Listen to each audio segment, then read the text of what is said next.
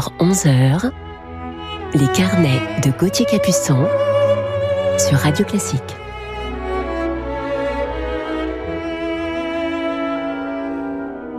Bonjour à tous, je suis très heureux de vous retrouver ce matin pour un nouvel épisode de nos carnets et une belle euh, découverte, un mon coup de cœur du jour en fin d'émission pour une jeune pianiste vénézuélienne. Voilà, vous avez peut-être d'ailleurs deviné. On commence tout de suite avec un poème symphonique de Camille Saint-Saëns.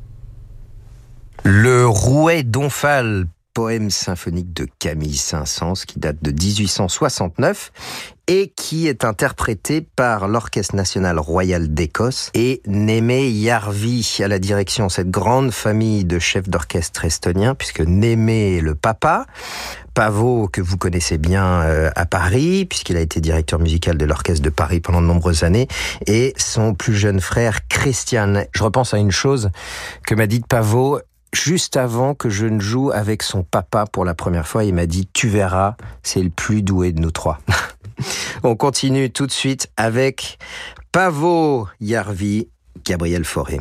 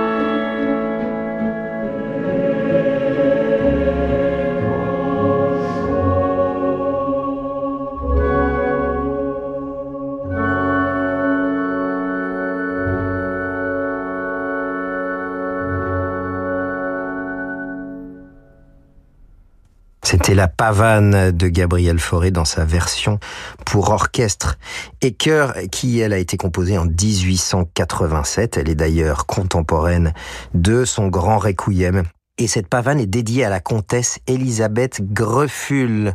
C'est un véritable portrait musical de la comtesse qui était réputée pour sa beauté, son élégance, sa démarche aérienne et forêt l'appelait d'ailleurs Madame Maffei.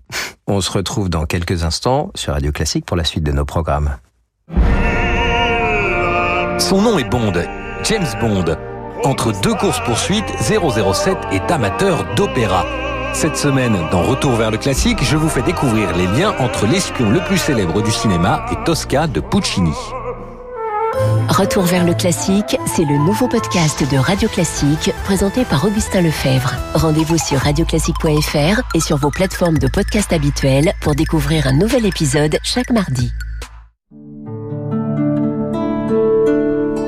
Alerte solidarité. Pour la première fois de son histoire, Emmaüs est en danger. Contraint de mettre fin à l'essentiel de nos activités en raison du Covid-19, nous sommes aujourd'hui sans ressources pour venir en aide aux plus démunis. Sans votre aide, des milliers de personnes risquent de se retrouver à la rue face au virus. Aujourd'hui, Emmaüs lance d'urgence un appel à dons pour continuer à protéger les plus fragiles. Plus que jamais, ils ont besoin de nous. Mais pour continuer à agir pour eux, nous avons besoin de vous. Ne les laissons pas retourner à la rue. Donnez maintenant sur emmaüs-france.org. Cobuzz s'engage pour soutenir le monde de la musique. Cobuzz, c'est la plateforme d'écoute et de téléchargement musical avec une qualité de son inégalée. Plus de 50 millions de titres dans tous les genres et une ligne éditoriale singulière. Et parce qu'on n'a jamais eu autant besoin de musique qu'aujourd'hui, en ce moment, Cobuzz reverse aux artistes 100% de ses revenus pour votre premier mois de souscription payée. Vous aussi, soutenez ceux qui font vivre la musique. Abonnez-vous à Cobuzz avant le 15 mai et bénéficiez d'un mois d'essai gratuit. Cobuzz, pour une expérience musicale authentique. Cabinet Arc présente des histoires presque drôles. Écoutez, monsieur Martin, je suis obligé de faire le mort en ce moment. Notre trésorerie est au plus mal, et puis vous êtes vraiment pas le seul à qui je dois de l'argent. Bon, je sais, ça fait pas plaisir, mais je vous demande juste un peu de patience, c'est pas compliqué. Ce serait presque drôle si ce n'était pas aussi grave. En 2019, le cabinet Arc a réalisé 530 millions d'euros de cash additionnel. Gestion du poste client, recouvrement des impayés. Cabinet Arc, votre argent n'a pas de temps à perdre. Cabinet-arc.com et au 01 46 03 07 07. 01 46 03 07 07. Les carnets de Gauthier Capuçon sur Radio Classique.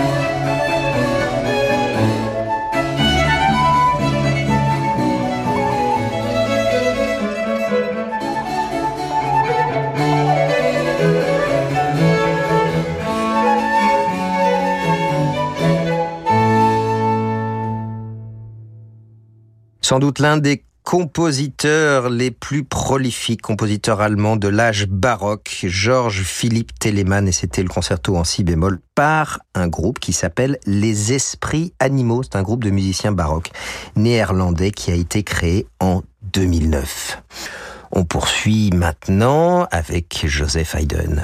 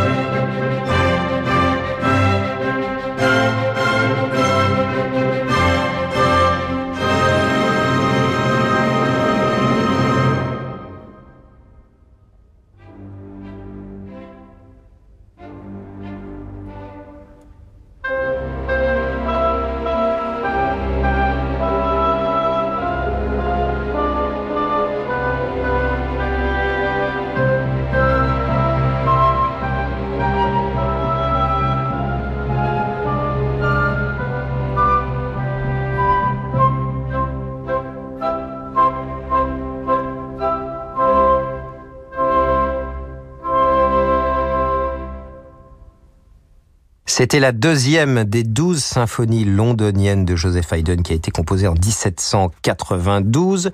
On écoute souvent ces symphonies de, ce cycle et vous avez d'ailleurs, euh, je pense, entendu ce fameux coup de timbale dans ce deuxième mouvement et c'est bien sûr de là que nous vient le titre de cette symphonie. La surprise, elle était interprétée par l'Orchestre Philharmonique de Londres et Eugène Yeroum à la direction. On écoute maintenant un des plus grands concertos pour violon.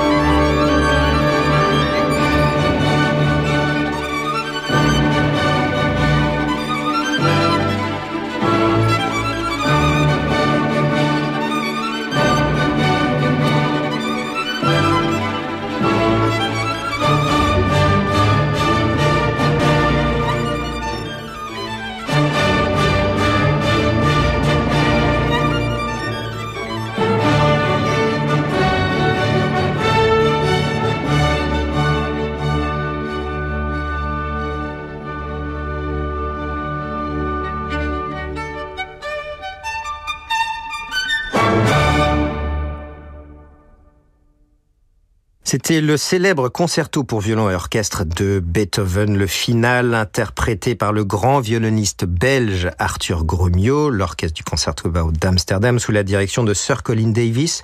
Et c'est assez intéressant de voir que ce concerto n'est pas remporté un grand succès. En fait, lors de ses premières années de sa création en 1806, et il a fallu attendre les années 40, 1844 pour être exact, pour que le violoniste Joseph Joachim, le redécouvre et le met à l'honneur. Gauthier Capuçon sur Radio Classique. Il est temps maintenant de retrouver notre coup de cœur du jour. Je vous parlais tout à l'heure d'une jeune pianiste vénézuélienne. Alors on remonte un petit peu les années. Nous sommes en juin 2003 au festival de Martha Argerich de Lugano qui s'est arrêté malheureusement il y a quelques années. C'était le Progetto Martha Argerich. Et cette année-là, Martha souhaite me présenter une pianiste qu'elle aime énormément. C'était aussi d'ailleurs l'idée de Jurg Grant, un regretté directeur de la maison de disques, émis en Italie à l'époque. Il me présente toutes deux mon coup de cœur du jour, c'est la jeune pianiste Gabriela Montero.